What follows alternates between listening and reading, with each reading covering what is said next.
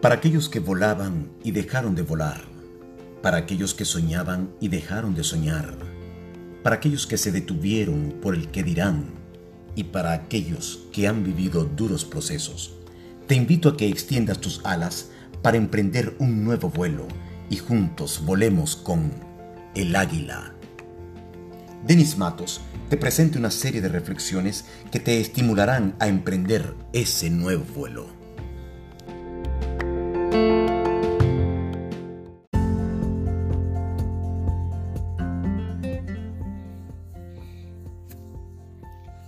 En las Sagradas Escrituras, en el Génesis capítulo 16, la palabra de Dios nos habla de Abraham, Sarai y Agar. Sarai, la esposa de Abraham, después de unos largos años de matrimonio, se dio cuenta de que no podía tener hijos. Era estéril. Entonces entró en ella la desesperación y se le ocurrió la idea de tomar a su esclava Agar y dársela por esposa a Abraham. Luego empezaron los conflictos entre ellas dos, entre dueña y esclava. Saraí, dentro de su condición médica de no tener hijos, se desesperó y dentro de su circunstancia tomó una decisión que quizás no sería la más correcta. Luego, Saraí sintió vergüenza Creo que su historia se parece a algunos de nosotros.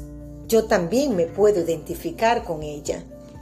Porque lamentablemente a veces le creemos más a la circunstancia que estamos viviendo que a las sagradas escrituras, a la palabra de Dios.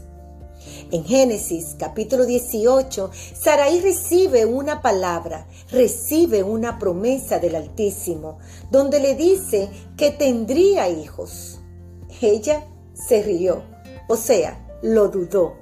Dudó sobre lo que dijeron de ella. Lo miró imposible. Lo miró imposible porque ella pensaba que tenía todo en su contra. Ella solo miró su circunstancia.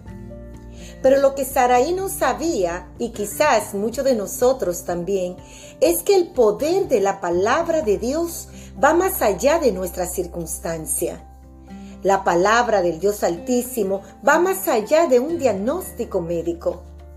La palabra de Dios viene a nuestras vidas cuando nos queda poca o ninguna esperanza. Saraí se desesperó dentro de sus circunstancias, quizás como muchos de nosotros hasta hoy lo hemos hecho.